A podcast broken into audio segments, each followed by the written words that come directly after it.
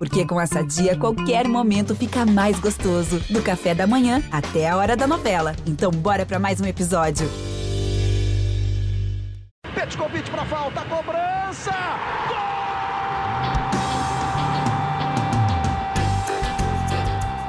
Está entrando no ar o podcast Sabe de quem?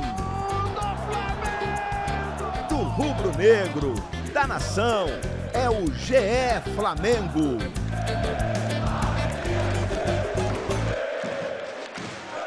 Fala galera do GE Flamengo, a gente ficou metido depois de dois episódios especiais com Marcos Braz, vice de futebol do Flamengo. Agora vamos receber aqui o presidente do Flamengo, Rodolfo Landim, já se declarou candidato à eleição desse fim de ano, vai buscar um novo triênio. A gente vai falar aqui um bate-papo bem longo, bem tranquilo sobre todos os assuntos, o mandato que passou, o mandato que pode vir, as questões políticas, tudo nesse bate-papo aqui no GE Flamengo, presidente. Presidente, primeira pergunta, sendo bem objetivo, acho que não tem muito para onde fugir é, o porquê da tomada de decisão de participar novamente do pleito. A gente já vê circular aí vídeos e vídeos do senhor falando que não, não é, participaria novamente. Só o senhor pode mesmo falar o porquê é, a tomada de decisão. Ótima pergunta, agradeço muito para poder me explicar aqui e comentar. Então, a ideia desde o início realmente era essa, quer dizer, até porque a gente queria passar a percepção de que o, que o importante não era a pessoa, era o grupo, né? E, e, e, e deixar bem claro que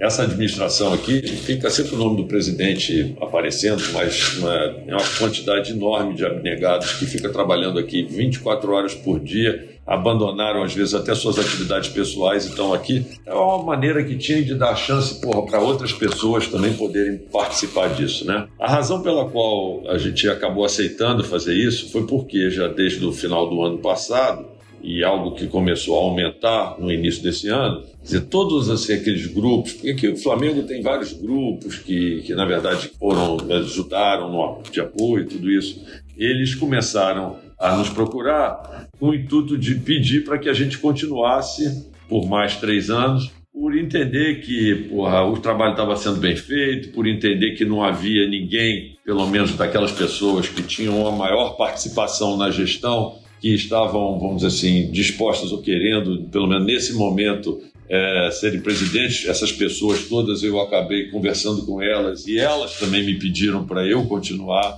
Então, eu acho que foi, vamos dizer assim, uma, uma resposta é, que eu acabei dando positiva para o pessoal, atendendo ao próprio apelo das próprias pessoas que, que nos apoiaram aqui. Eu costumo dizer que tem uma frase de um livro que eu li quando era garoto, que do Saint-Exupéry, que é o Pequeno Príncipe, que ele fala uma frase interessante, né? Que ele diz que você se torna responsável pelas pessoas que cativa, né?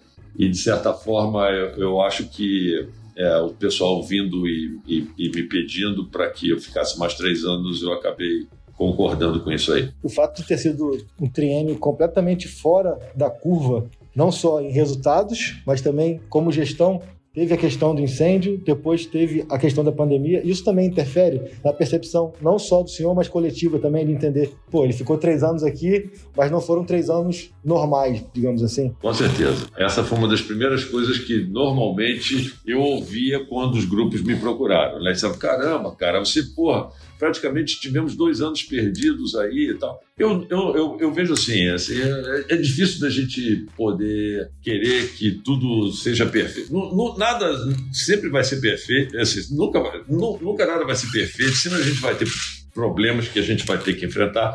Mas, de fato, foram, como você mesmo falou, anos completamente atípicos. Né? Seria, é, seria muito bom que a gente tivesse, vamos dizer assim, uma chance de, de também poder implementar tudo aquilo que a gente estabeleceu, se bem que muita, eu diria, a grande maioria das coisas que a gente botou no nosso programa foi cumprida, né? mesmo com todos os problemas a gente pudesse ter mais três anos para poder terminar isso tudo. O clube, historicamente, ele tem o hábito de reeleger. Né? De cabeça aqui, eu acho eu lembro do Veloso e do Delair, que era uma outra situação que não foram reeleitos. Não sei se tem algum outro na história, é, mas é o que me vem à cabeça. Mas a maioria dos presidentes que se candidata são reeleitos. Mas nem por isso foram pleitos tranquilos. Sempre, sempre tem um ambiente político conturbado. Esse ano em especial, a percepção que a gente tem chegando já ao mês de maio é de que ainda não tem sequer uma oposição é, ativa ou, ou, ou, declarada assim um candidato ou uma, ou uma indicação de algum candidato Isso para o senhor chama a atenção, é, te surpreende ou é mesmo você sente uma unidade muito grande dentro desses tantos grupos políticos que você mesmo falou aqui agora há pouco? Qual, qual que é a percepção? Porque eu, como um repórter que cobre o clube já há 12 anos, eu nunca vi um ano eleitoral em que não há embate público, pelo menos assim, de grupos divergentes, assim, né? É uma coisa que tem, me chama muito a atenção nesse processo eleitoral desse ano. É assim, o que eu acho que talvez possa estar fazendo um pouco a diferença, viu, Caio, foi, foi de fato esse foram esses resultados que a gente acabou tendo, mesmo com todas essas dificuldades que você falou, né? Então, assim, é, o futebol é muito forte aqui, apesar de a gente ter várias atividades, né? O futebol é muito forte. Mas se a gente for analisar, quer dizer, é, mesmo em outras áreas do clube onde às vezes existia assim, uma certa insatisfação, por exemplo, o Remo é uma área importante no Flamengo. O Remo, o Flamengo é um clube de regatas, né? O Remo, o Remo não vencia no Flamengo há seis anos e tem muita gente aqui que gosta de remo, pessoal mais antigo e tudo estava focado. A gente se comprometeu a, a, focar, por exemplo, no remo e ganhamos todas as regatas, não perdemos nenhuma regata desde que a gente chegou aqui, né? Também é, nos esportes olímpicos, também, vamos dizer assim, a gente se comprometeu a melhorar a estrutura do clube, propriamente dita, a estrutura do clube social, Sempre tem muita coisa para fazer, sempre tem coisa para. Mas eu não tenho dúvida nenhuma de que, poxa, a gente teve uma melhoria significativa a própria presença das pessoas no clube é uma demonstração disso, né? Então eu acho assim que o fato da gente ter tido uma série de resultados muito bons e especialmente no futebol ajuda um pouco a a gente ter esse clima favorável e de paz dentro do clube, né? É, é interessante porque todos aqueles grupos que dizer que que nos apoiaram é, na, na, última eleição. Eles foram, na verdade, eles que impulsionaram, fizeram questão de lançar uma carta com, com a, a, minha candidatura e tudo isso, né? os mesmos grupos que nos apoiaram, e depois deles, vários outros grupos que, na verdade, não nos tinham apoiado na outra eleição, quer dizer, começam também a vir e nos apoiar. Então, eu, é, a gente tem uma percepção que realmente o clube está, como você falou, mais em paz e, e, e, a gente espera que pelo menos tenha um, um, processo eleitoral mais tranquilo, se bem que,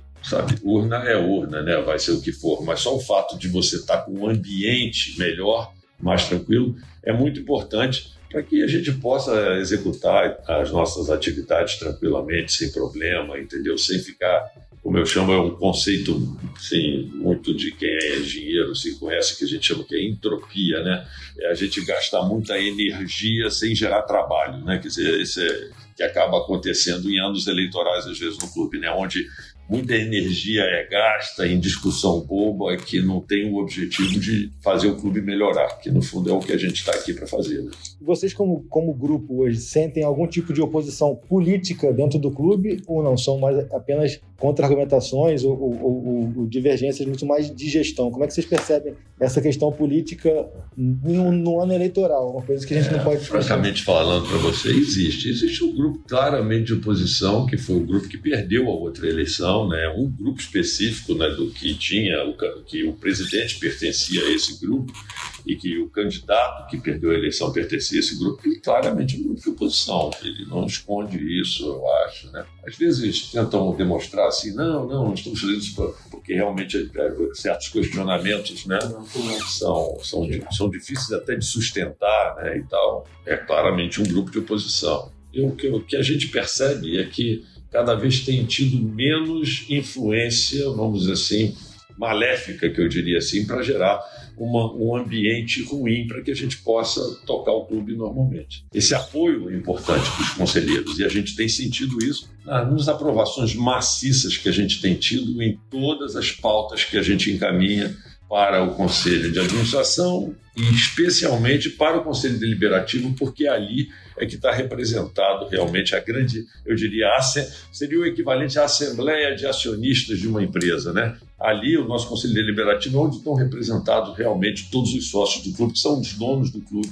E, e, a gente tem tido, vamos dizer assim, um apoio maciço em todas as propostas que a gente faz e tudo isso é, como você falou, muito com aprovações muito acima do que daquilo que normalmente existia, eu diria no passado, especialmente em anos eleitorais, como você falou. E aí tem essa questão desse grupo, que a gente sabe que é, que é o Soflá, e tem um ponto que está em discussão no momento, que é o, o já virou famoso artigo 146, que eles argumentam que, por conta do orçamento do ano passado, entregue em março, não ter sido cumprido à risca, eles entendem que tem, tem uma questão estatutária aí de que muda um pouco o conceito de gestão de conselho diretor para conselho de administração. Eu confesso que é, não sou um conhecedor do estatuto do Flamengo a ponto de, de direcionar até a pergunta para o senhor, então deixo o senhor para esclarecer essa situação para o nosso ouvinte. Né? Então, como é que eu, como é que seria a melhor forma de endereçar isso, Caia? Deixa eu te dizer, o Flamengo ele tem a sua constituição, né, que é o seu estatuto, tá certo? E esse é um problema que não cabe ao conselho diretor. Esse é um problema que cabe ao Conselho Deliberativo ouvindo os demais poderes do clube. Eu acho que os sócios do clube vão ter agora a oportunidade de, de se posicionar até amanhã em relação a todos esses pontos que foram levantados. É, a gente fica feliz de ver qual foi a posição que o Conselho Fiscal teve em relação a isso, né? a forma com que a coisa está sendo conduzida pelo Conselho Deliberativo eles tiveram a oportunidade também de colocar qual era o ponto de vista deles. E eu acho que a principal demonstração, vamos dizer assim, do resultado de tudo isso vai ser dada pelos sócios do clube na votação que eles vão fazer no Conselho Deliberativo até amanhã. Então, eu acho que é um processo democrático, livre, no qual eu, como conselho diretor, representante máximo do conselho diretor, presidente do clube, tá certo? Estou me eximindo de, de, de, de, falar, até porque existem outros poderes que eu respeito muito dentro do clube, tá certo? Que são os responsáveis por tomar essas decisões. A gente encaminhou aquilo que a gente entendia. O Conselho Fiscal vai ter um parecer em relação a essa colocação. O Conselho Deliberativo também encaminhou a votação dentro, dentro do que ele entendia que era o correto. E os sócios, ouvindo tudo isso, vão ter o direito de votar sim ou não, entendeu? Se eles concordam ou não concordam com isso. Vamos ver qual vai ser o resultado da votação. Eu acho que o resultado da votação vai dizer democraticamente o que, que os sócios do clube entendem, se está certo ou se está errado. Se eles entenderem que, esse, que essa colocação, que foi essa carta aberta que o Sofla fez, tem razão, eles vão voltar, eles vão votar contra. É simples. Vamos botar os votos e ver o que, que vai dar, porque eu acho que isso é uma boa sinalização de como os sócios pensam. Eu, obviamente, penso de uma maneira. Por quê? Porque eu encaminhei as minhas contas para serem aprovadas dentro de uma certa maneira, tá certo? Dentro de uma certa proposta. Vamos ver o que, que a votação diz. Agora, assim, o objeto dessa discussão foi um orçamento entregue no, em março do ano passado, ou seja, antes da pandemia. É. E a palavra mais é, utilizada, acho, nesse um ano e meio quase de pandemia é flexibilização. A partir do momento em que esse grupo político usa muito preto no branco, o que está escrito, e não flexibiliza, o senhor entende que é uma situação que é muito mais política do que de bom senso do ponto de vista de gestão? Eu acho que a sua pergunta ela já é, ela, ela já, já é, ela já se responde automaticamente. É óbvio que é um ano político, é óbvio que é o único grupo que eu diria importante, vamos dizer assim. Se é que é importante ou não, a gente vai ver no número de votos, mas assim, é que, que se posiciona contrariamente, certo? Então, é, e não é só a flexibilização em si, é, é a própria forma. É, o artigo 146, na minha percepção, que fala, ele fala sobre o orçamento que você, você tem, quer dizer, do, é, que, do, do exercício daquele ano. Eu, eu aprovei um orçamento. Eu não estou cumprindo o orçamento, tá certo? Ah, então se você não está cumprindo o orçamento, você perde os poderes, teoricamente você poderia perder os poderes para um outro, para um outro conselho, tá certo? Que era o conselho de administração, para ele começar quase que ter uma pequena interferência é, no dia a dia para poder, para poder assim, na, na, em aspectos operacionais naquele ano.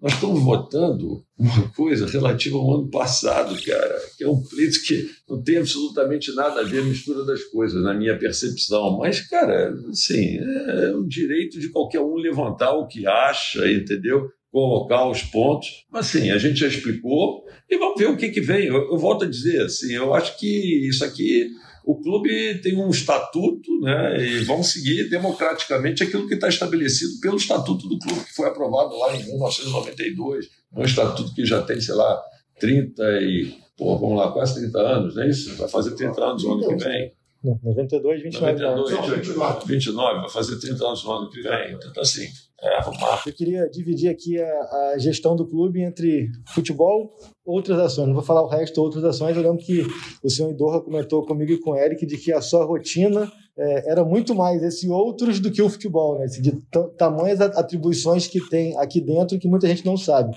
Queria que o senhor usasse esse espaço para falar um pouco dessas outras atribuições, desde o, da alvorada do remo, que muitas vezes tem que estar presente de manhã cedinho, até o dia a dia aqui no clube, que tipo de trabalho mesmo que é, é, é assim, é, é difícil a gente dizer assim, por quê? Existe uma série de decisões que envolve, por exemplo, o dia a dia do clube, que a gente pode dizer o seguinte: não, eu não estou ligado lá dentro do futebol, mas elas têm relação com o futebol. Por exemplo, é, nós três aqui que você está vendo, tá certo? Passamos o fim de semana inteiro, desde sexta-feira é, da semana passada, tá certo, até a segunda-feira, trabalhando em cima de um contrato, acabou que tornou público já e tal, é, de patrocínio. E aí você diz: vem cá, isso aí é, é, é, é algo. Para o futebol? É, é, é, do futebol, é para o futebol. Então, assim, no fundo, não é uma atividade que está ligada a vice-presidente de futebol, está ligada à área de marketing, mas é ligada ao futebol. É assim, no fundo, o futebol envolve, vamos dizer assim, em termos de recursos é, aqui dentro do clube, a grande maioria dos recursos que envolve o clube. Ah, mesmo trabalhando, quando eu falo assim, eu estou trabalhando administrativo e não dentro do futebol, não significa que eu não esteja trabalhando também para o futebol, entendeu? Esse é, esse é um ponto importante, porque são ações que também vão ajudar a gente poder pagar o salário no final do, do mês do, do, do, do, Everton Ribeiro, do, do, do Arrascaeta, do, do Gabigol, do, do Bruno Henrique, de todo mundo, entendeu? Que trabalha lá. Então, assim, é, é, é, é, por isso porque as pessoas olham assim, veem o time entrando em campo e dizem o seguinte: não, o Flamengo é só aquilo. Não, tem muito mais coisa. E tem as outras, e, e, e tem os demais atividades também, que envolve esportes olímpicos, envolve remo, envolve a sede social do clube, envolve uma série de outras coisas que também consomem tempo. Mas eu digo para você o seguinte: é, eu acho que eu consigo dividir bem meu tempo. É, eu acho que tem gente é, para me ajudar, porra, e gente que muito responsável pelo, pelo sucesso que o Flamengo está tendo nas diversas áreas do clube. É, acho que hoje o Flamengo tem, porra, desde a, uma, tendo uma visão mais administrativa aqui, que é dia a dia cuidado aí pelo Reinaldo, mas com vice-presidências importantes tomando conta de, vamos dizer assim, orientando uma série de áreas aqui no clube no dia a dia, seria impossível, da minha parte, mesmo que eu fosse um super-homem, porra, sem dormir um segundo, pudesse tocar, vamos dizer assim, sem a ajuda de todas as pessoas que estão que estão trabalhando conosco aqui. Entendeu? Você tocou num ponto aí que é, que é interessante, a gente precisa falar sobre isso, porque acho que foi o que mais foi abordado por nós da imprensa e, e, de modo geral, ao longo desses dois anos e meio, que é essa questão da descentralização das tomadas de decisão no futebol. Assim, uma coisa que vocês desde o início, desde a campanha, eu lembro que era uma coisa que era muito abordada, vocês até tinham muito, é, até como bandeira, mas a questão da gestão anterior, ter muito isso de uma pessoa tomar muitas decisões que impactavam diretamente no futebol e essa descentralização foi uma coisa muito evidente ao longo desses dois anos e meio, só que foi também o que gerou muitas vezes, é, pelo menos a gente tem a, a, apuração e a percepção, conflitos internos, assim, da questão de até que ponto a interferência, a chamada Gávea Ninho, Ninho e Gávea. Falar um pouco sobre isso, como que funciona essa, Ótimo. essa, essa situação. Essas perguntas porque elas porque... me ajudam a, a, falar sobre, sobre, sobre a é. forma. Então vamos lá. Bom, a primeira coisa que a gente fez, vamos lá, o que é descentralização? O que a gente dizia é o seguinte, é de fato existia uma, uma, um funil, quer dizer, que, que carregava para basicamente uma figura, que era o diretor de futebol, que a gente tinha no passado, até porque durante um bom tempo o Flamengo não teve nem vice-presidente de futebol. O presidente do clube acabou acumulando a vice-presidente de futebol e só acho que por lá para já no primeiro trimestre, no primeiro trimestre e tal, é que o Lomba acabou assumindo a vice-presidente de futebol. É, entre o Valinho e o Lomba era o Eduardo. É, ficou. Eu também não lembro se tinha vice-presidente no primeiro ano. Vice-presidente de futebol, não lembro. Tinha diretor, tinha É, tudo assim. Então, depois teve. É, é teve o Vrobo também. É, então, assim, você acabava ficando na figura do diretor de futebol, quer dizer todas as importantes decisões, e, e, são, as, são as decisões mais importantes que a gente toma dentro do Flamengo, porque quando é, acho que envolvem, vamos dizer assim, a maior quantidade de recursos. As pessoas ficam sempre ligadas no processo de contratação, no valor do passe, quanto custou e tal. Mas isso às vezes não é nem o mais importante, porque ali você firma um contrato de muitos anos e com um valor que porra, você tem que honrar durante aquele período inteiro. Então, é ali que se compromete de fato o orçamento não anual, mas plurianual do clube. Né? Então, o processo de escolha de um jogador para fazer parte do plantel do Flamengo é um eu, eu, eu, quando eu digo isso assim, quais são os processos críticos que a gente tem que ter dentro do Flamengo, esse é certamente o mais crítico de todos, porque é certamente o que vai envolver a maior quantidade de recursos comprometidos pelo clube. Então, o que a gente fez primeiro foi tentar estruturar um processo no qual não que fosse a prova de erro ou a prova de, eh, sabe, de maus resultados, por quê? Porque futebol não é ciência exata, não é matemática, né? Futebol, às vezes a gente erra, mas assim, a gente queria reduzir a chance de ter erro ali. E aí a gente procurou fazer o quê? Estruturar melhor o processo de tomada de decisão a partir de informações, fatos e dados, para que a gente pudesse escolher esses jogadores dentro de um planejamento de plantel, aonde a gente fosse contratar jogadores para cada função, aonde a gente de fato precisasse, porque às vezes essa era uma outra coisa que era muito questionável, às vezes a gente vinha e contratava um jogador para uma posição que a gente já tinha bons jogadores ali, e ele ficava dizendo, mas vem cá, aqui a gente tem fraquezas, aqui a gente não tem, por que, que nós estamos contratando para essa função mais um jogador? Então, primeiro, planejar, entender é, onde você precisa ter jogadores para compor o teu plantel, ver se você tem condição com jogadores da base de, de, de, de, assumir esse desafio, se não tiver, ir buscar no mercado, quanto vai custar, estabelecer limites para isso, tudo isso era muito importante. Esse, o case Rafinha se encaixa muito nisso? De ser uma posição onde o Flamengo que conhece a história do atleta, mas que não precisava fazer aquele investimento? Não, é, de... é, assim, vamos lá, vamos, vamos, vamos tentar. Tá bom, vamos pegar esse caso, o caso do Rafinha, né? Primeiro ponto, o, o Rafinha, a gente era um jogador que a gente deixar bem claro, a gente adoraria que ele tivesse permanecido dentro do Flamengo. É, quando, quando o Rafinha saiu do Flamengo e a gente entendeu o, quando ele saiu do Flamengo, é, a, eu acho que as pessoas têm que. Ele, ele foi 100% claro dentro daquilo que tinha sido negociado conosco, tá certo? E eu acho que as pessoas têm que procurar ser felizes, entendeu? Assim, acima de tudo, ele foi procurar a felicidade dele, foi, ele foi super correto. Nós vamos ficar eternamente gratos por tudo que ele contribuiu para o Flamengo, tá certo? Mas nós tivemos que ir no mercado buscar um jogador para o lugar dele.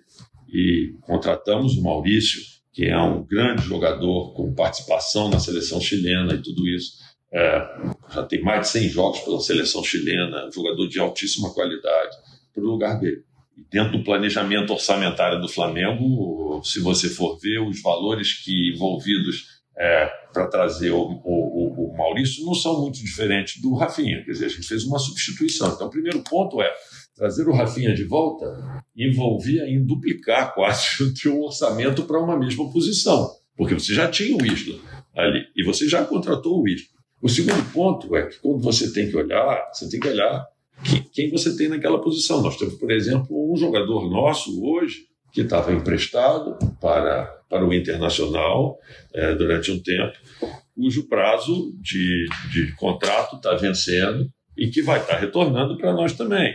Então, nós vamos contratar mais um jogador e vamos ter um terceiro jogador de qualidade que tinha ido para o Inter num momento em que, é, dentro do planejamento cabia, então, assim, tudo isso faz parte da visão. A gente não pode pensar só no momento, a gente tem que pensar no todo, e, na, no, e no planejamento e no que vai acontecer.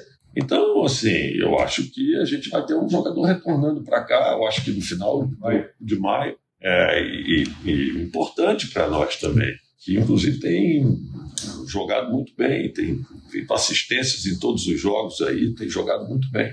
Então, assim, então vamos ficar com três jogadores para aquela posição? Mais o Matheus. Né? Mais o Matheus, exatamente. Complicado, né?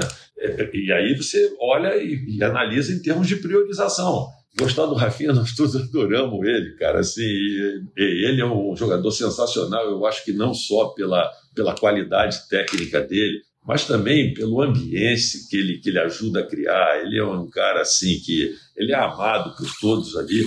Cara, a gente torce muito por ele, porra, e vai ser eternamente grato por tudo que ele também fez naquela, porra, aquele ano de 2019 ali, inesquecível para todos nós. As decisões aqui têm que ser sempre muito mais com a razão do que com o coração, entendeu? Seria uma, uma, um dos desejos, uma das missões para essa próxima, caso seja eleito próximo triênio, que esse processo é, tenha seja parado apenas essa questão de não chegar agora dois anos e meio ainda com alguns é, conflitos, ruídos que sejam, como, por exemplo, o departamento é. de, de, futebol conversar uma coisa com o Diego Alves e o administrativo ter outra situação e ter que buscar um entendimento. Conversar uma coisa com o Rafinha, o clube outra e ter que buscar entendimento. Nesses casos, houve o ponto final, foi de entendimento, mas não, che não chega um ponto também em que esse tipo de ruído não precisa mais acontecer, é uma coisa que o senhor é, quer ajustar também, é uma coisa que preocupa? É, é. Então vamos lá. Deixa eu eu, eu, antes de endereçar isso, eu, eu, não enderecei um ponto importante do que você falou, que era o aspecto lá da, da rixa, potencial rixa que pudesse haver dentro da equipe. Cara, assim, uma das coisas que a gente, a gente só consegue avançar realmente quando a gente tem uma, um ambiente, em primeiro lugar, onde as pessoas têm a liberdade de expressar a opinião delas. E depois, quer dizer, aonde as pessoas discutam posições distintas com a maior abertura possível, tá certo? E, e sempre tentando buscar aquilo que é o melhor para o clube. Você ter um ambiente onde todas as pessoas pensam igual não é bom, é ruim, porque às vezes você perde a chance de, de ouvir outras, outras opiniões, outras oportunidades, entendeu? Que, que podem agregar valor à forma com que você está trabalhando. Então, assim, uma das coisas que a gente estimula aqui é, que, é criar uma ambiência, tá certo? Onde todo mundo tem a oportunidade de colocar os seus pontos de vista e que são às vezes diferentes, Caia. O, o, o ponto é, isto que para mim é, é, sal, é, salutar, é bom, é, é, é no sentido de tentar construir algo melhor, tá certo? É por vezes visto que João pensa de uma maneira, Antônio pensa de outra, então existe um problema. Não existe um problema. O problema é o seguinte: nós dois pensamos de maneira distintas, temos visões distintas, vamos discutir. Vai chegar uma hora que a gente, por consenso, vai tomar uma, vai tomar uma decisão, porque se não tiver por consenso, eu vou decidir, tá certo? Se não chegou um consenso no final, eu vou decidir. E acabou, e vamos, e mundo que segue, entendeu? Agora, porque um pensou de uma maneira e outro pensou de outra, e no Flamengo todo mundo sabe tudo, cara. Assim, vocês da imprensa têm a capacidade de saber tudo. Então as pessoas já falam: ah, conflito. Por quê? Então amanhã ou depois eu tenho uma opinião diferente do Gustavo, então eu estou obrigado com o Gustavo. Não posso nunca mais falar com ele, vê-lo, fazer mais nada. Cara, é o contrário, bicho. Eu quero mais é que ele. Eu disse assim, o Gustavo pensa assim, ele disse, porra, eu não penso. Eu falo, que bom, porra. Então vamos discutir o que que o que, que eu tenho aqui que, porra, de repente você pode me ajudar para poder melhorar, entendeu?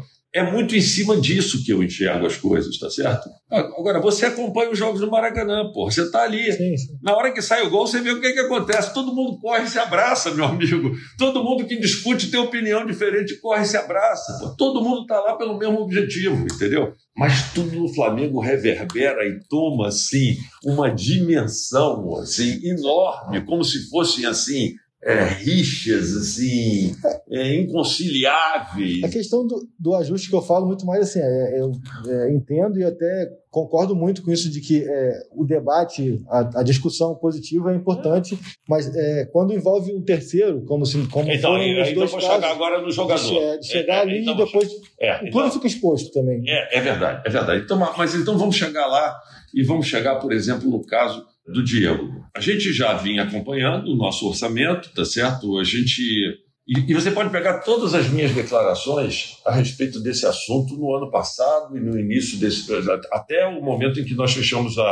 que você vai ver que elas são 100% consistentes com, com tudo aquilo que a gente falou. Foi o seguinte: a gente já sabia do impacto que a gente ia ter pelo fato de não ter tido torcida, pelo fato de vir perdendo sócio torcedor, por tudo isso, dentro do nosso orçamento, a gente diz o seguinte: olha, a gente quer ficar com o Diego? Claro que quer. A gente é grato ao Diego, super grato, por tudo que ele fez pelo Flamengo. A gente pode aumentar o salário do Diego? Resposta: não, não podemos aumentar o salário do Diego. Dentro do nosso plano, a gente, a gente quer firmar um contrato com ele, quer que a gente renove com ele dentro das bases que ele tem. E aí, cara, assim, chega, é natural, se você tem um empresário, o empresário vai pegar, vai pedir mais alguma coisa, vai querer fazer mais alguma coisa. E, e, e tem, e tem jogadores, a depender da estratégia que cada um tem, e aí eu, não, é, não é mais o meu problema, é o problema com, com o, o, o, o jogador. Por exemplo, o Diego fechou o contrato de renovação, o Diego Ribas, vai, uhum. fechou o contrato de renovação conosco cedo, ótimo, maravilha. O Diego Alves, esse troço se arrastou por muito mais tempo e foi acabou tendo um final feliz em dezembro. Eu tenho absoluta certeza, até porque ele já veio conversar isso comigo, né? Que, que hoje ele tem absoluta certeza de que a gente agiu de forma correta com ele. É, ele, inclusive, porra, eu fiquei muito feliz. Ele, no final do, é, do jogo lá da Supercopa, a gente veio se abraçou lá no campo e, porra, ele, ele falou: caramba, porra, assim, é meio daquelas discussões todas, a gente. A gente fica meio assim, a gente não sabe. No fundo, gera-se uma certa insegurança até para o próprio cara se, se, se, ele é querido ou não é. Assim, e, e ele não tem a menor dúvida hoje, pelo menos ele falou isso para mim, de que realmente a gente agiu de forma correta, que era que, e que a gente de fato queria ele e, ele e que ele está muito feliz dentro do Flamengo. Agora, cara, assim, você, você coloca, tem um jogador, você tem um empresário, você tem um cara falando no meio, o cara está fazendo o trabalho dele, você entendeu? Você tem que entender que ele está tentando também fazer o melhor para o jogador. Faz parte do jogo, cara. Assim, no fundo, a gente estabeleceu um limite e, e a gente foi muito claro naquilo. E, e, e foi muito claro também ao dizer para todo mundo que nós queríamos ficar com ele. Nós não tava. Às vezes as pessoas dizem o seguinte: não, o Flamengo está querendo criar dificuldade para o Diego ir embora. Eu falava: é, mentira, não é verdade. A gente quer muito que ele fique. O problema é que, cara, assim, se você, se você falar para mim, eu gostaria de ter vários outros jogadores no Flamengo. Tem limitação salário. Se perguntasse para mim assim, você queria ter o Messi no Flamengo? Eu, claro que eu queria ter o Messi no Flamengo. Quem não queria ter o Messi no Flamengo? Mas por que você não tem o Messi no Flamengo? Porque eu não tenho condição de, de porra, nem de chegar perto dele. Ele, é capaz, ele ganha mais do que toda a folha do Flamengo junto, entendeu? Então, assim, a gente tem suas limitações e a gente trabalha dentro dessas limitações. Agora, às vezes é muito difícil você chegar para um jogador e dizer assim: é, você vale ou não vale isso? Porque as pessoas sempre colocam muito nesse, nesse termo, entendeu? Assim, ah, o jogador. Você acha que o jogador não vale isso? Você, cara, não é questão às vezes de falar. É, quem, quem, é quem é grupo para dizer se vale ou não Tem também vale. o outro lado, né? A gente tem uma coisa que eu posso falar aqui, porque eu falo isso é, repetidamente no podcast e em programas o Vitinho já vive o outro lado. É, é, ele tem uma avaliação totalmente condicionada em cima de valor, supostos valores que a torcida avalia ele não pelo, pelo que ele performa, mas já ah, valeu tanto, tem que fazer mais e tal. E aí eu até vou entrar um pouco nisso já com o senhor, assim, do que o senhor via antes como gestor, o senhor tem décadas de gestão e muito bem sucedido. Uma coisa que você veio para cá, para essa cadeira, em mente é assim, cara, quando eu sentar lá eu tenho que ter a frieza da tomada de decisão como gestor do Flamengo que eu tenho nas minhas empresas. É isso, isso, isso foi uma mudança de rumo como gestor esportivo que você trouxe do mundo do mundo corporativo, uma coisa assim, é, dando exemplo claro. Em outros tempos, um, um, atleta do peso do Diego Alves, do peso do próprio Arrascaeta, que é uma coisa que está também em debate, ele pedia e era atendido sem, sem pestanejar. Assim, é, é, parecia que os clubes eram reféns desse nível de atleta. E aqui a gente vê um Flamengo que muitas vezes, o senhor deu o exemplo claro, claro, bate o pé. Eu quero muito que você fique. Agora, se você não ficar, o clube vai seguir. Então é um pouco isso de, de trazer, assim, por mais que eu seja muito apaixonado, quando eu sento ali, não tem isso, é, é matemática. É assim, eu sou apaixonado, eu sinto ali é, e eu sou obrigado a agir com frieza. Eu sou obrigado a agir com aquilo que, dentro dos limites da, é, do orçamento que a gente tem, tem a capacidade de fazer. É aquilo que eu falei, eu adoraria tomar uma série de, de decisões, mas eu sei que elas, elas impactariam ah, o orçamento do clube, a capacidade de pagamento do clube, e isso não está sob discussão, entendeu? O equilíbrio do Flamengo no longo prazo, ele não está sob. Ele, ele, eu acho que o Flamengo já passou dessa época, tá certo? Não existe mais a possibilidade da gente retornar a um outro período, um período mais amador e tudo isso, até porque é, é, o caminho que eu acho que, que o Flamengo tomou, é, ele, ele não volta atrás. É, acho que hoje até os próprios sócios do clube estão muito mais eu diria, maduros é, e, e, entendendo a importância, vamos dizer assim, de disciplina de capital para se ter dentro de uma, de, um, de, um, de uma corporação como o Flamengo, entendeu? Então, mas é verdade, é, é, assim, resumindo assim, a resposta é sim. Aqui, infelizmente, o, o administrador tem que tem que estar acima do, do torcedor saindo do futebol, é. É, agora voltando para um tema também que ao longo desses 14, 15 meses de pandemia foi muito falado e deixar até Gustavo à vontade também para responder, se quiser e tal, essa questão do marketing. Né? Hum. É, foi uma coisa que foi muito falada, muito debatida, muito às vezes cobrada. Eu queria falar não só agora que a, a, a casa está arrumada e contratos celebrados aí até acima do mercado, mas falar também da tomada de decisão no período em que não tinham os contratos, em que os contratos que estavam em vigor, em vigor, ou foram rescindidos ou venceram, e assim, como tomar a decisão entre não fazer nada pontual, que pudesse de repente desvalorizar, não sei, não fazer nada levando em conta a pandemia, então qualquer coisa está valendo, o saber esperar, e agora vocês olhando para trás, falam, não, a gente ali é, apostou, confiou e deu certo? É meio que essa percepção? Como é que foi isso? Olha, eu queria lembrar algumas coisas para você, para mostrar para a importância do trabalho do marketing.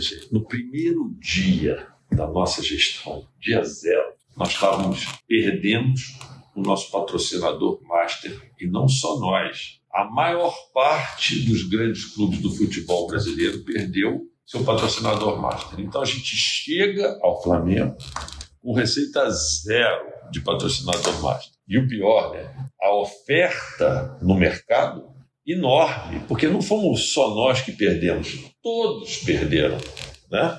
E aí você, o cara, quem está no mercado, pode escolher aonde vai colocar. Isso obviamente diminui o valor, é muito do patrocínio para nós. E aí você bem lembrou, né? Chega no dia 8 de fevereiro, é, naquele dia eu tinha marcado um café da manhã com um amigo meu, o Carlos Langoni, que inclusive está sofrendo aí de, de, de Covid. A gente está rezando por ele aí, porque ele está passando mal. Então, um grande amigo nosso, grande colaborador nosso, tinha marcado uma reunião comigo naquela manhã, porra, com um potencial já bem adiantado, grande patrocinador master para o Flamengo. E a gente tem aquele problema do Rio. Então, assim, nós ficamos um bom tempo também com todas aquelas discussões que acabam atrapalhando, né? obviamente acabam atrapalhando, e a gente vai firmar um contrato com o BS2 já bem mais à frente, quando vai começar o Campeonato Brasileiro. No final de abril, no final de abril, início de maio, quando vai começar. Foi o maior contrato master da época. As pessoas esquecem disso. falam, é. não, poxa, o BS2 pagou pouco naquela situação, naquele momento, não era, o Flamengo é. não era o Flamengo do Jorge Jesus ainda. É. E foi o maior fator. Era o patamar antigo. é, a gente estava, a gente tava ainda tá, e, e, daqueles, daquelas oito contratações que a gente fez em 2019, tínhamos feito quatro, né? A gente, as outras quatro a gente só fez mais tarde, né? Então, assim, está é, qualificando e conseguimos um, um, um, um bom patrocínio ali. Então, assim, e se você for ver, Aí a gente pega Covid, quer dizer, em plena Covid, a gente consegue trocar o patrocinador master nosso pagando mais do dobro. Quer dizer, que na verdade não é um patrocinador, quer dizer, é muito mais do que um patrocinador, é um parceiro, porque o contrato, na verdade, que a gente está fazendo é de parceria comercial, que eu, que eu acredito muito nela e acho que ela ainda vai dar, vamos dizer assim, resultados importantíssimos para o Flamengo, né? na medida que a gente conseguir estruturar de fato o nosso banco, com parceria num, é, nesse banco, e se a gente conseguir a, a, abrir o capital, como está dentro dos planos de médio e longo prazo para essa parceria.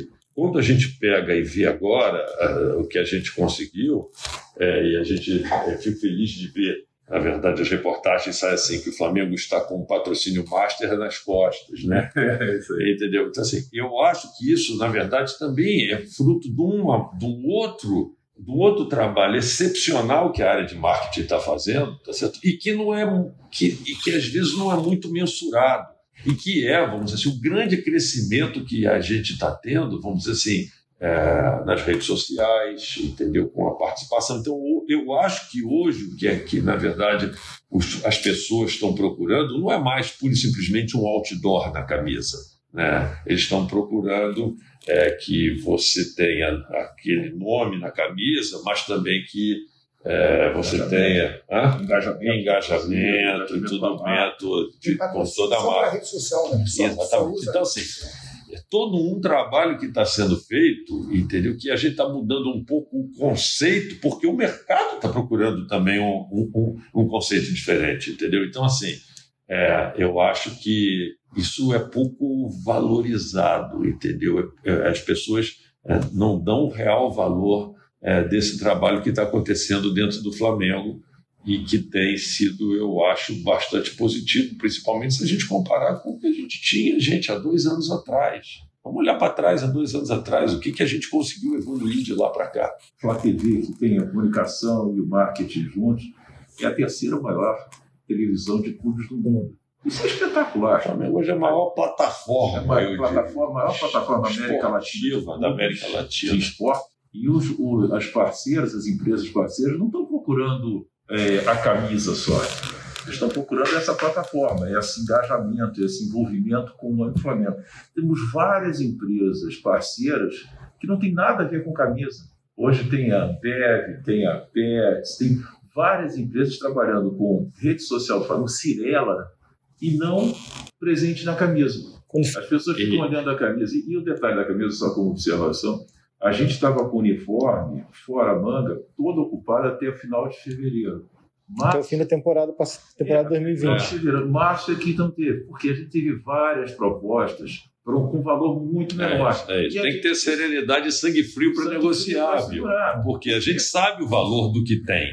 A gente não vai fazer com o primeiro cara simplesmente, porra, para poder. E aí faz um contrato de longo prazo e perde valor por, pelo tempo todo. Entendeu? Fazer aqui até uma. Você tem parceiros pagando um valor justo, é, que quando você coloca uma- uma- um outro parceiro pagando muito menos, o comparativo não é justo com as pessoas que estão pagando aquele valor justo. Então, é, a gente tem que ter uma certa calma, e foi- foi ótimo, porque acabamos resolvendo da maneira que a gente estava realmente acreditando, né? Com a entrada do novo parceiro, e vão ter outros agora também. Nós vimos muito agora, nessa semana que fechou é, com o Mercado Livre, muitas matérias assim, ah, a camisa mais valiosa do Brasil. tal. Isso, isso é meio que ultrapassado, né? Falar que é a camisa, né? É uma coisa que já vai além. E aí eu queria até trazer aqui o exemplo do principal rival do Flamengo esportivamente e economicamente no país, mas que vive praticamente de um mecenato, né? E o Flamengo é um clube que seria muito mais autossuficiente. É completamente diferente, né? O modelo que tem lá, né? Quer dizer, o que, como, como que parceiro deles coloca dinheiro lá e tal, isso, isso a gente não. O que É, aconteceria do Flamengo? é, é, é, a gente não sabe, não entende como é que é isso lá, nem, nem tem- uma forma diferente lá de fazer as coisas. A gente sabe que é uma forma diferente de fazer as coisas lá. Não dá para comparar. Não dá para O comparar. formato daqui, você- vocês têm a convicção que é, dá muito mais certeza de que o Flamengo não, não vai ganhar tudo, porque ninguém ganha tudo, mas vai estar por 5, 10, 15, 20 anos nesse patamar, enquanto É, é. quando é esse outro formato, você fica meio que refém. Vem de alguém. A gente viu as Unimedes, a gente viu as Parmalates, a gente viu o passado, né? Quando você tinha, vamos dizer assim, a coisa concentrada em um, em um mecenas e um parceiro colocando recursos lá, e se porventura, vamos dizer assim, essa, essa parceria deixa de existir, qual o impacto que isso acaba tendo, vamos dizer assim, na atividade do clube, né? O que a gente quer é que cada vez, vamos dizer assim, estruturar o clube de uma forma que a gente dependa menos de, de uma de, de uma, um parceiro desses isoladamente. Só para complementar isso que o Nadir falou, além dessas parcerias de patrocínio, a gente está montando é, alguns patrimônios importantes para o Flamengo. Flamengo não é o marketing, é o Flamengo. O BRB, o Banco BRB é um puta patrimônio Flamengo, tremendo patrimônio. Isso aí é, já está montado. Nós estamos montando essa parte toda de Flá TV, de mídias sociais, é um outro patrimônio que a gestão Landim vai deixar para o Flamengo, que é espetacular. A gente começa agora a ter uma televisão onde vai vender assinatura para os nossos torcedores. Já estamos vendendo no Carioca. Estão vendendo A gente vai ter um outro valor, porque não vai ter o Carioca, mas a gente vai continuar com isso aí. São patrimônios que ficam para o Flamengo. Quer dizer, o Flamengo vai ter a camisa dele, o Flamengo vai ter o banco dele, o Flamengo vai ter a televisão dele, ou seja, vai diversificando as fontes de renda. Isso é importante até. Eu até vou, vou mudar a ordem aqui, eu ia perguntar que acho que tem que ser falado é, de, de ninho, mas acho que é uma coisa que, que cabe aqui a, a vocês dois. Essa questão, assim, é muito, muito disso também é colaborativo. O, o, o torcedor é parceiro também do clube, muita coisa. E aí eu, eu, vou dar aqui três exemplos que são o sócio torcedor, o pacote Maracanã e a própria assinatura para os Jogos do Carioca, em que o torcedor não deixa de colaborar, mas questiona muito o retorno, questiona muito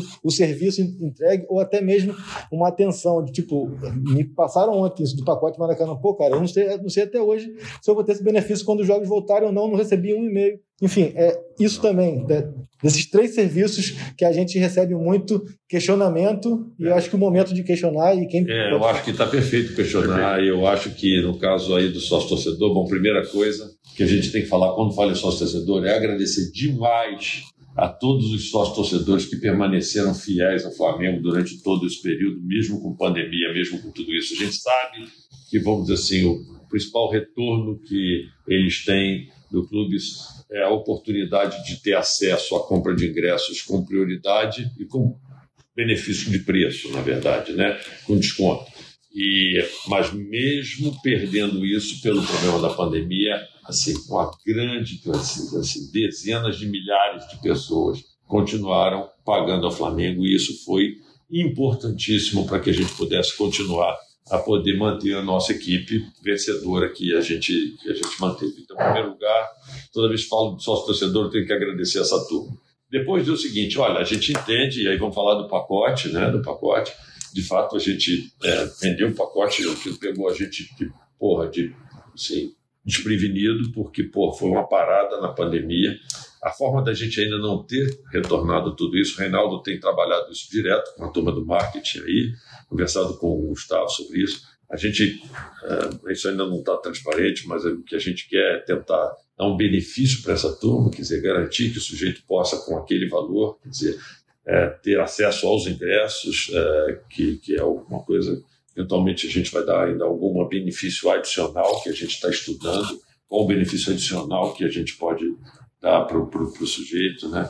A, a ideia é retornar para, eu diria assim, a ideia geral é retornar para aquele cara que comprou aquele pacote todo o benefício que ele, que ele teve, com prioridade, no momento em que a gente voltar a ter, vamos dizer assim, a possibilidade de ter público no estádio e com algum benefício adicional de bônus pelo fato dele ter esperado durante todo esse período. Essa é a ideia estão desenhando ainda esse troço, tem ainda alguns detalhes aí que o Reinaldo estava é, conversando esse, Quando você, se você falar de um, um pacote, você comprou um pacote, é fácil, eu te devolvo o dinheiro. Quando nós falamos de 12 mil pacotes, pacotes diferenciados, comprados em épocas diferentes, com valores diferentes, e que tem plataformas por trás disso, a gente faz um plano de como a gente vai tratar esses pacotes, testa esse plano, aí você vê uma série de problemas você atende uma boa parte, outra parte você não atende. Você refaz esse plano, volta a testar. Então, nós estamos nessa fase. Hoje, nós já adiantamos bastante. Nós já vimos praticamente todas as possibilidades. Então, a ideia básica é essa: a gente voltar esse dinheiro sob forma de benefício no futuro próximo. A partir do momento que nós tivermos jogos, eles vão poder usar esse dinheiro para adquirir esses ingressos de uma maneira privilegiada, quer seja na prioridade, quer seja no preço. Da mesma maneira, também pode usar esse dinheiro para pagar de uma maneira privilegiada a mensalidade de sócio-torcedor, ou fazer um mix dos dois. Então, a ideia original é que nós estamos testando e vendo possibilidade de tra trabalhar nisso nas plataformas, de tal maneira que não haja ninguém prejudicado e nem descontente com o assunto. Estamos na fase final disso daí. E a questão do streaming próprio do Flamengo tem, é, o que, que aconteceu? É muito assim também é, entender que vocês são, são também estão é, fazendo uma coisa que ninguém nunca fez. E... É isso. É o que acontece, né? O que, na realidade, o pioneirismo é sempre, sempre é, paga algum. tem algum custo aí. Na realidade, a gente podia ter ficado na TV, na TV normal, fazendo lá 6 milhões e tantas mil pessoas, terceiro do mundo, vai passar agora o Real Madrid. O que a gente quis foi dar um passo adiante. E os três primeiros jogos, realmente, do campeonato cara, nós tivemos problemas. A gente sabe disso, o primeiro jogo foi muito complicado, teve ataque hacker, teve problema da própria plataforma, o segundo a mesma coisa, o terceiro muito menos, o terceiro teve bem menos gente. Do quarto em diante, nós estamos agora no décimo primeiro jogo, funcionou muito bem. Claro que o OTT é um problema não da plataforma, É da tecnologia. a si, né? tecnologia. Exatamente, a tecnologia. Se você não tem uma boa internet em casa, vai afetar. Se você tem, sempre tem uma pequena perda, um delay, as pessoas falam, ah, mas tem um delay. Tem delay, a, a própria, a própria TV paga, né, Sky, né, também tem, tem A cabo, né? Ah, A ca- é, paga, né? A gente fala É, fala- TV, fala- TV a cabo, satélite. né? satélite, etc. Então, é, a gente, nesse momento, está muito satisfeito com, com o, o trabalho que a gente está. No, no- do quarto jogo em diante, e se você acompanhar o- o- os problemas deles, foram muito pequenos, muito pequenos. Eu acho que a gente está entregando um ótimo produto hoje. E é importante, é um produto importante para o Flamengo. Esse, esse processo da Flá TV Mais para o Campeonato Carioca vai render um- uma verba importante nesse momento para o Flamengo e tem uma maior interação com o nosso, o nosso torcedor. Então, eu- a gente tem os dados do torcedor, a gente consegue fazer com eles uma transmissão rubro-negra, ou seja, estamos muito satisfeitos com o momento atual do- desse, dessa transmissão. E a partir daí a gente começa a fazer a nossa Flá TV Mais assinatura. Então, com conteúdos especiais que a gente vai estar desenvolvendo, focados em outros esportes, focados no próprio futebol, em treinamentos mais e tal, mais entrevistas, mais ações programas, sociais do ações clube, mais assim uma série de coisas que a gente vai fazer de programação especial, botando na Flá TV mais. É importante entender o seguinte: a Flá TV normal Vai continuar existindo de graça no YouTube. A Flá TV Mais, ela é uma Flá TV para aquele que quer pagar uma, uma mensalidade pequena, vai ser a nossa, a nossa Netflix, digamos assim. Então, nós vamos conviver com, as do- com os dois modelos, são dois modelos importantes. Uma mais, é, uma de graça, vai ter um X de, de, de conteúdo, e a Flá TV Mais vai ter esse X de conteúdo e mais conteúdo ainda sobre Flamengo, sobre programas específicos, etc. Então, é esse convívio. Mas nós estamos muito satisfeitos hoje.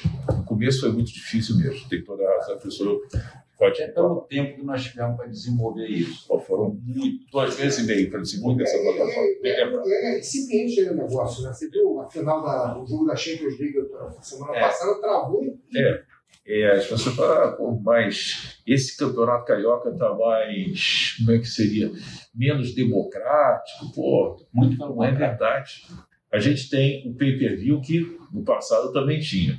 E temos um elemento novo que é o, o OTT da- dos clubes. Todos os, os quatro grandes clubes, inclusive os clubes pequenos juntos, estão fazendo também um OTT próprio. O fato de você poder fazer o, o, o OTT. Oferece direto. oferece direto. Sem Você o não cara precisa que. ter Você não precisa ter na sua casa. TV por assinatura. É, Você pode comprar, qualquer um pode comprar o seu. Então, pelo contrário, você está democratizando mais. É, mesmo em locais onde a TV aberta não te entregou. Presidente, não tem como, caminhando para o final da, da entrevista aqui, não tem como falar desse triênio sem falar do incêndio. É, falta uma família e meia, como a gente fala, que é Uhum. uma mãe e mais uma família. Mas quero ir além disso. O senhor hoje olha, olha para esses dois anos e meio, assim, que tipo de reflexão o senhor faz? Em que momento, de repente, é, faria diferente? Ou o senhor acha que foi tudo feito na maneira e no tom que devia ser? Mais uma reflexão mesmo do comportamento e das tomadas de decisão desde aquela manhã até hoje, que está quase praticamente Resolvido o Resolvido. problema, né? É, é. Bom, assim, se a gente for ver, o, o Caí, a gente teve sempre a preocupação, e a gente é bom repetir sempre isso, né? Desde o primeiro momento de tentar assistir, vamos dizer assim, as famílias da melhor forma possível. Eu sei, cara, que é difícil demais, quer dizer, no momento em que você tem um acidente desse, você tentar é, qualquer coisa que você fale é pouco perto do que foi a perda de vidas, vamos dizer assim, de 10 crianças, de 10 garotos, entendeu? Assim, assim. Mas assim, dentro do que tinha nossa possibilidade, e a gente colocou, sabe, assistente social, psicólogo, tudo, porra, assessorando as famílias. Procuramos resolver os problemas o mais rapidamente possível. E, eu, e, e, de novo, é óbvio que se a gente pudesse, a gente, a gente iria tentar, vamos dizer assim, é, indenizar todo mundo se a gente pudesse, porque sempre cai a discussão em cima da indenização, né, o mais rapidamente possível. E aí eu, eu chamo muito a atenção das pessoas dizendo o seguinte: gente, qual foi o outro acidente em grande escala que aconteceu no Brasil em que passados dois anos, tá certo? Como foi o caso quando a gente teve dois anos aqui de, de, de aniversário, você já tinha res, resolvido o problema de indenização do jeito que o Flamengo resol, resolveu, de todos os rapazes que estavam é, sobreviventes, que não, é, aqueles que ficaram feridos, né?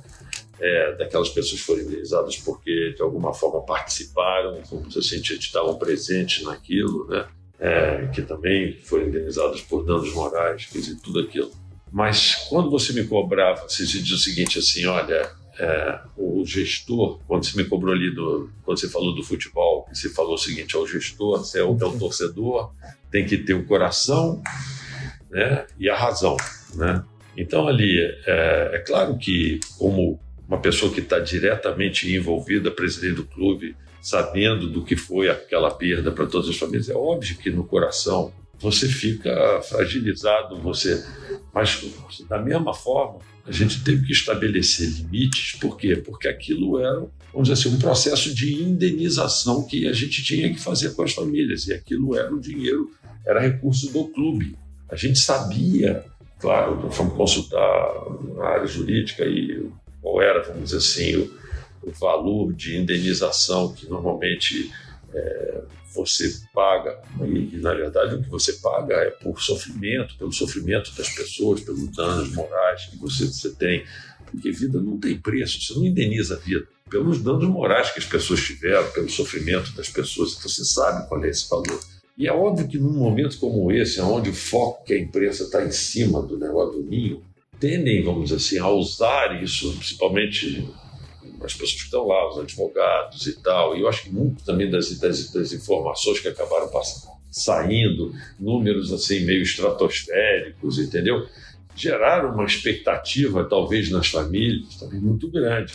Então, assim, a gente tem que ter equilíbrio, bom senso, mesmo bom senso para não sair contratando jogador que a gente não pode contratar, quer dizer, para não sair aqui tomando decisão de sair pagando valores que são valores que não têm, que não são dentro, vamos dizer assim, de uma realidade. É claro que a gente explicou isso no Conselho Deliberativo, falando o seguinte: ó, nós temos aqui é, valores que são meio que referência de mercado, mas nós vamos pagar mais, nós vamos, nós, nós, a gente acabou pagando muito mais, mas assim, mas tudo tem um limite, sabe, cara? Eu acho que dentro do que foi possível ser feito, eu, eu, eu olhando para trás, sinceramente, eu acho que a gente agiu correto, porque assim, eu acho que a gente agiu correto com as famílias, a gente não deixou de, assisti-las o tempo todo. E a gente entende que de vez em quando apareça um advogado e diga: Ó, oh, você não assistiu coisa nenhuma, faz parte do jogo dele, faz parte do jogo dele colocar a opinião pública contra o Flamengo, que é a forma que ele tem de achar que pressionando a gente vai ceder. Mas assim, é como você falou, é, talvez pelo fato de que no passado, quando as pessoas pressionavam, as pessoas que estavam aqui sentadas, tá certo? elas estavam talvez mais preocupadas com a imagem delas do que de cumprir aquele papel bom, que está reservado para o cara que está sentado aqui, que tem que, que tem que absorver o desgaste para poder tomar aquela decisão que precisa ser tomada e não aquela que é mais confortável para ele, tá certo? Da mesma forma, eu tive que fazer isso é, nessa situação. E a gente adoraria já ter esse problema resolvido, mas assim, é, só há acordo quando as duas partes estão de acordo, né? E a gente, mas eu acho que assim, o fato da gente já ter todas as demais e todos os demais envolvidos, e especificamente no caso das mortes, das 10 mortes, né? 85% dos casos resolvidos dá uma demonstração de que, que aquilo que, tá, que a gente está falando não estava errado, porque assim a, assim, a, grande maioria das pessoas já e, e num prazo, vamos dizer assim, recorde, porque eu, eu, eu, eu uso dizer que em, em, em nenhum caso semelhante no Brasil, quer dizer, as indenizações foram feitas de tão forma tão rápida, acabaram acontecendo. Né? Encerrar agora, eu ia te perguntar se seu presidente mais vencedor do futebol do Flamengo com esse próximo possível triênio encheria os olhos, mas eu quero sair um pouco do, do, presidente, quero um pouco do torcedor aqui. Quem nunca vê aqui a sala da presença do Flamengo, tem um quadro do Zico ali, como se fosse um santo mesmo, acima é, do presidente. Tem a bandeira do Brasil, a bandeira do Flamengo e um quadro do Zico. E você é presidente e torcedor do segundo maior time elenco da história desse clube e que ainda está em curso, né? Será que algum dia alguém pode ter a foto ali ou do lado, ou, sei lá, substituir o Zico é meio difícil, mas alguém pode ter do lado ali? Como que o senhor vê o peso histórico desse time que ainda vence muito? Então, em primeiro lugar, eu acho que eu, que eu sou eu sou presidente de uma, vamos dizer assim, de uma gestão vencedora. E eu faço questão sempre de repetir isso, porque, cara, assim, não sou só eu.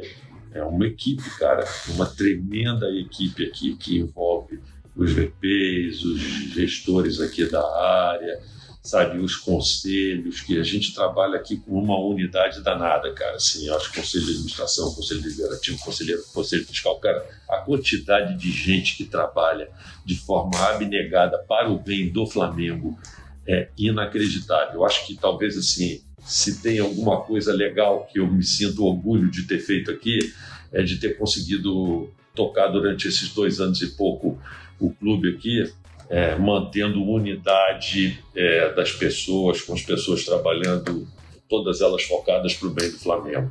Então, assim, segundo ponto, assim, dizendo que eu sou o presidente assim, da, da gestão mais, mais, mais vencedora do Flamengo, cara, tem várias gestões aqui no Flamengo, assim, teve presidentes, por exemplo, como o Márcio Braga, que, pô, se você for ver assim, a quantidade de campeonatos que o Márcio Braga conseguiu, a gente está octa aí, se você for ver, eu acho que ele ganhou quatro, ele ganhou quatro, quatro e o Coisa ganhou dois, né? O, o, o, o, o. Se, é, se a gente botar o do Delair na conta é, dele, que era a gestão é, dele. Que, na verdade, vai lá, era dele, do Delair, vai assim e tal. Então, assim, ainda, a gente ainda está longe de chegar é, aonde, aonde eles chegaram, né? Assim, mas chegar dizer, chegar perto do, do, Zico, deixa eu te dizer, o Zico é um cara tão importante para a história do Flamengo. Eu, eu costumo falar de números, né? Porque eu sou engenheiro, assim, penso muito matematicamente, né? Inclusive porque isso, eu não consigo abandonar isso na hora que a gente bateu aquele terceiro pênalti contra o Palmeiras, que a gente ficou lá e o Palmeiras bateu,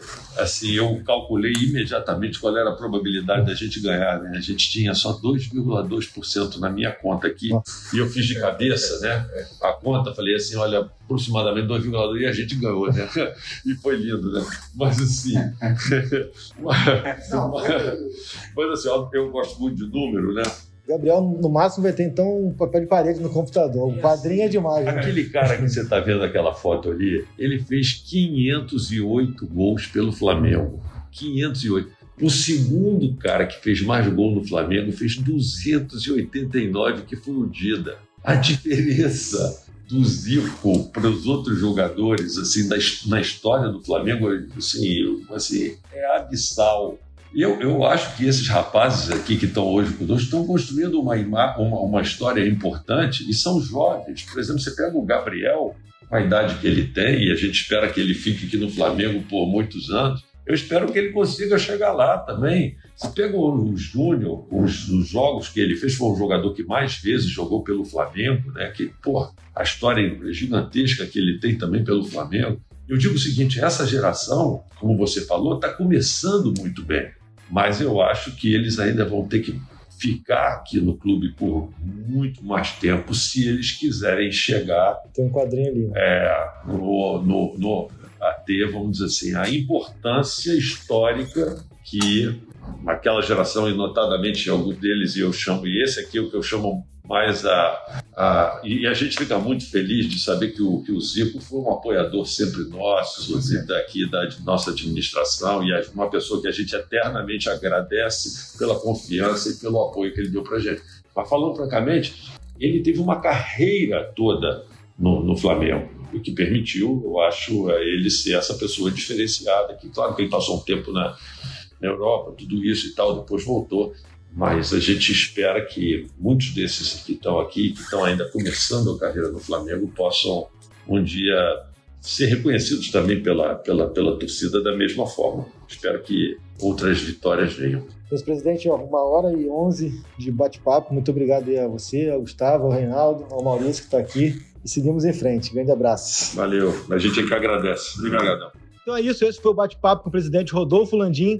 A gente do GE Flamengo quer deixar aqui o espaço aberto para qualquer candidato de oposição, qualquer chapa que queira se inscrever e participar da eleição do Flamengo terá o mesmo espaço aqui. Já falamos com o presidente Rodolfo Landim, o primeiro candidato na eleição do fim do ano do Flamengo. Grande abraço.